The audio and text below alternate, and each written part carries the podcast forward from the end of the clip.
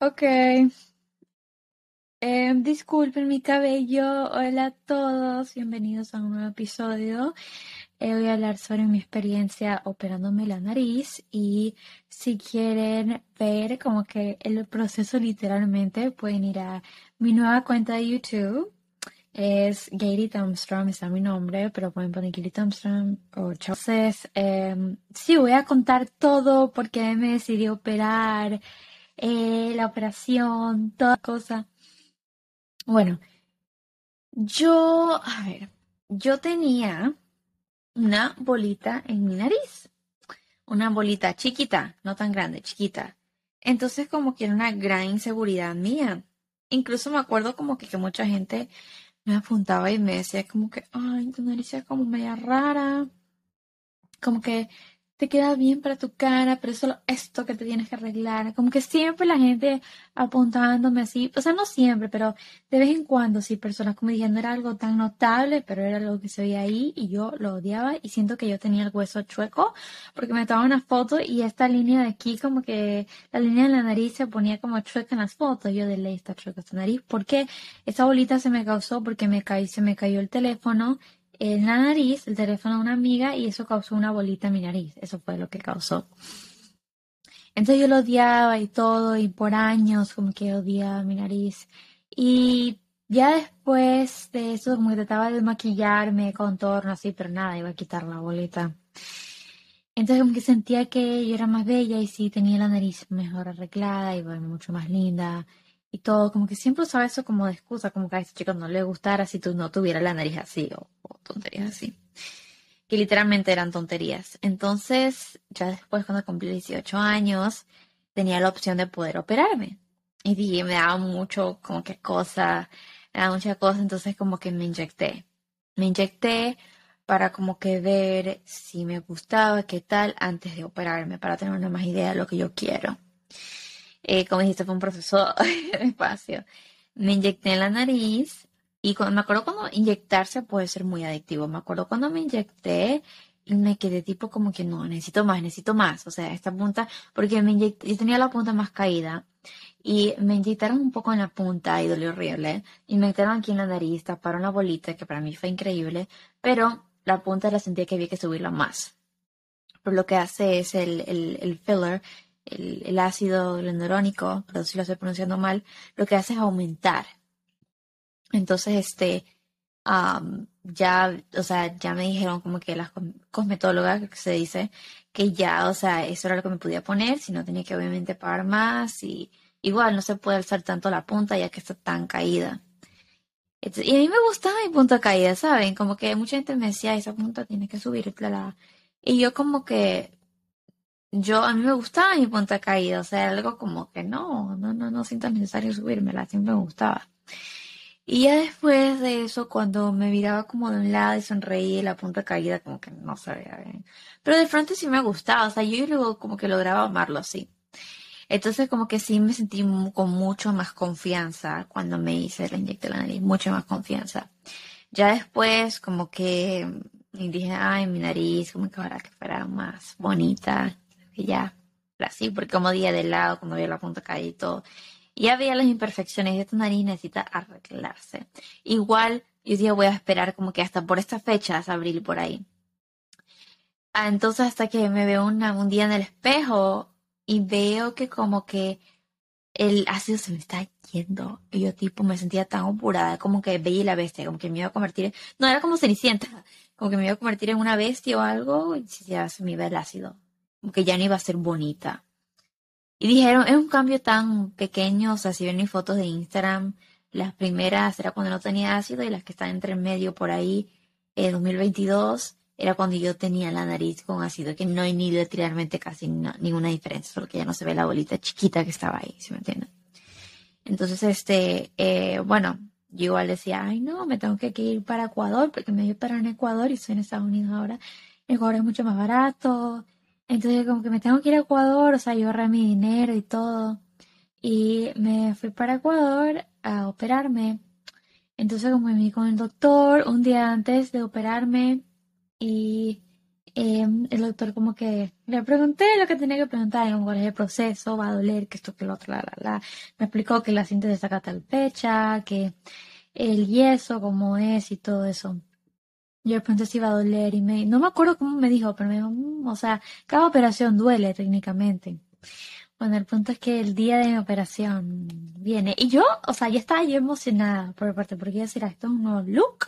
Me voy a ver como una modelo. Me voy a ver increíble. Este, eh, voy a ver mil veces más atractiva. Um, así, como que todas esas cosas estaba yo pensando. O sea, me a ver increíble en las fotos. Todos vamos a quedar con la boca abierta. Bueno, eso yo decía. Entonces voy y cuando me, casi no me operan, porque estaba yo muy, muy nerviosa. O sea, literalmente estaba yo llorando, llorando cuando me iban a operar. Y el doctor dijo, no te puedo operar, está llorando, están saliendo ya mocos, o sea, ya no, no, no. Entonces me dejaron una hora descansando mientras que operaban a otra persona y ya luego yo tipo, ok, I want to get this over with. Quiero ya hacer esto, necesito ya operarme. Entonces ahí fue cuando me relajé y me operaron me operaron. Um, está un bastante, bastante, de verdad. Acá tengo un moño, creo. Aquí tengo. Bueno, entonces me operaron. Y de ahí salí, y salí como que, así, como que del, del hospital, de la clínica, digo. Y me, me fui a casa, descansé y todo. Y me veía en la cámara como que, ay, me veo horrible. Es horrible, creo que es lo que nadie te habla, como que te vas a ver fea por un buen tiempito y te vas a hinchar, y eso que no me hinché tanto. Entonces, cuando estaba yo con así hinchada y todo, me estaba tomando unas pastillas y una pastilla no me hizo bien. Y esa pastilla me causaba depresión, o sea, pensamientos de arrepentimiento y todo. Y yo como que tipo esa pastilla me mandaba a dormir todo el día, no me daba apetito. Entonces eh, me acuerdo que yo me levantaba en la madrugada con tanta ansiedad, como que sentía que me iba a dar un ataque de ansiedad. Me daba ahorita un ataque de ansiedad.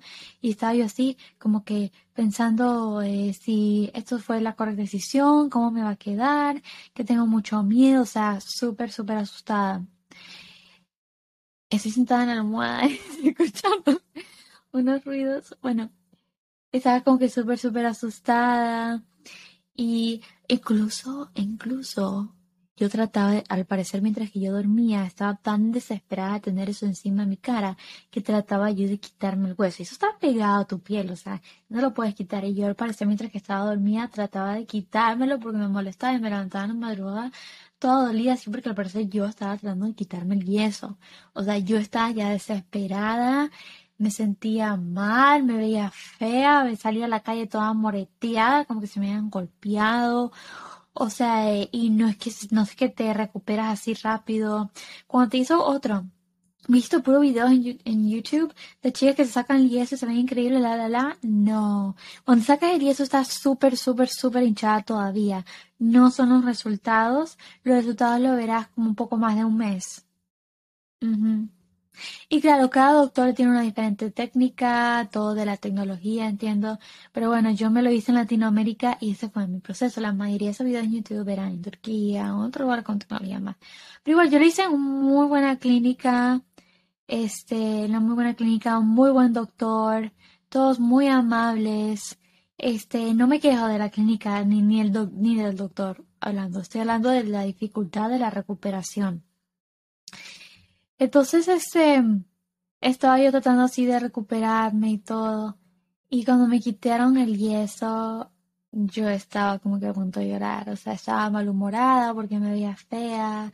Incluso la gente me trataba diferente, definitivamente. Eh, de hecho, puedo enseñarles una foto de cómo me veía.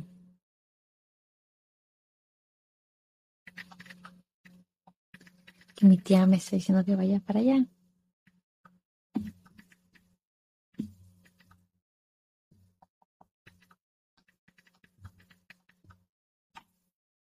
LOL. acá les voy a enseñar. Ok, aquí está. Ah, ok. y es otra cosa. Qué horrible. Eso pueden ver en el video en YouTube. Pero yo como decía, quería... Em, o sea, me veía horrible, fea, fea. Y tocaba, y te toca salir en la calle, o sea, te va a tocar a un punto. Y andaba con sombrero. Este también, eso de los puntos, te pica, tienes mocos, eso nadie te dice, que tienes mocos. Como tienes los puntos adentro, es, o sea, no te puedes meter el dedo super, y te quedan los mocos ahí, es complicado sacártelos. Yo tuve que usar un cotonete para empujar y sacarme los mocos. Los puntos te molestan, hasta el día de hoy no puedo, o sea, tomar con un sorbete, no puedo abrir la boca mucho. Al principio tampoco podía ni casi abrir la boca, de nada, es me a abrir la boca para comer. Eh, no puedes cargar pesos, o sea, algo obvio, no puedes estar en el solo por seis meses. Eh, es definitivamente la molestia de, los mocos, del, de no poder hacer ciertos movimientos con la boca. Eh, no puedes como que estirarte mucho la cara porque te puede doler, o sea, todo es tan sensible, es un proceso tan largo. Entonces imagínense si tienes como 17, 16 años y tienes que como que lo hacen en las vacaciones. Ya después de un mes o dos meses ya vas, o sea, si tienes dos meses de vacaciones, chévere, pero si tienes un mes y tienes que ir al colegio, es horrible porque tienes la nariz súper sensible, si te dan con la pelota o alguien te empuja, sabes cómo es en el colegio, en la escuela. Entonces como que no me imagino yo haberme hecho esto en la escuela. Me alegra que lo dice ahora definitivamente eh, pero por una parte sí me hubiera hecho gustado hacerlo hecho, haberlo hecho un poco antes, pero no, ahorita está bien. Em, como decía, todo, todo eso, o sea, todo eso, un proceso muy largo, muy largo.